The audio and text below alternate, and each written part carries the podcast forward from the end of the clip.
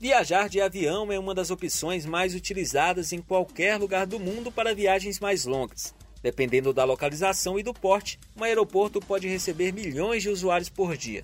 São pessoas com destinos variados transportando bagagens. Devido a essas e outras razões, a segurança nesses locais exige bastante rigidez. A segurança dos aeroportos é realizada pela Polícia Federal, que, em trabalho conjunto com a ANAC, Agência Nacional de Aviação Civil e as operadoras desses terminais, detende um protocolo adotado para o monitoramento de toda a área. Mas existe um setor específico em aeroportos que não é fiscalizado com a mesma rigidez: hangares alugados para empresas de táxi aéreo. Mas antes de chegar nesse ponto, é preciso entender como funciona a segurança de um aeroporto nas áreas consideradas restritas. O agente de Polícia Federal, Marcos Avelino, é um dos responsáveis pela segurança do aeroporto de Teresina, senador Petrônio Portela, e explica como funciona a fiscalização nas áreas consideradas restritas. Por ser uma área de segurança, ela exige uma série de protocolos em níveis diferenciados de acordo com o nível de acesso. As áreas mais específicas, mais especiais, são as áreas consideradas áreas restritas, né? ARS que a gente fala, né?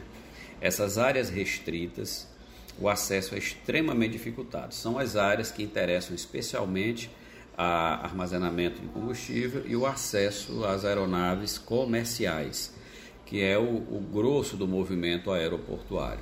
Então, qualquer acesso ali é feito por um controle muito rígido pelos que chama de APAC, são os agentes de segurança aeroportuários, que se reportam à Polícia Federal. A Polícia Federal tem esse controle, não só por parte desses APACs, com equipamentos eletrônicos de alta tecnologia, o aeroporto adquiriu isso, né, e outros estão chegando, como também através de um monitoramento que tem aumentado, que vai aumentar ainda mais agora. Né? Essa empresa que opera aqui no aeroporto de Teresina está fazendo um grande investimento na área de segurança.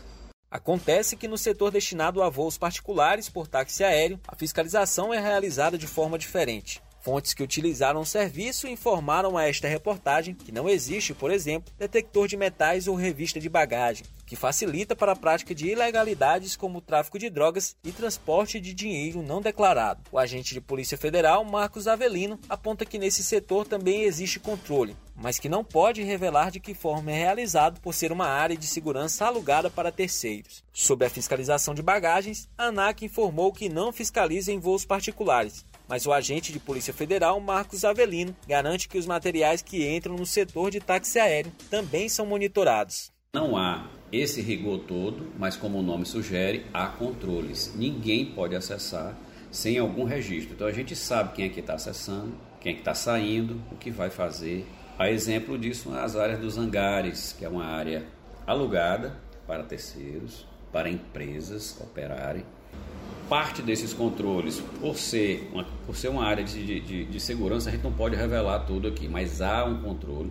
Tanto que nós não, nunca registramos aqui no aeroporto de Teresina qualquer problema nessas áreas. A gente tem, inclusive, esse controle também de materiais que entram, porque é uma área de, segurança. Né? A gente só não pode revelar a forma como é feito isso, mas há essa, esse monitoramento de qualquer material que entre nessa área controlada também. Né? Qualquer aeronave, mesmo sendo particular, que venha a sair, ela só pode sair mediante uma autorização, que é um plano de voo.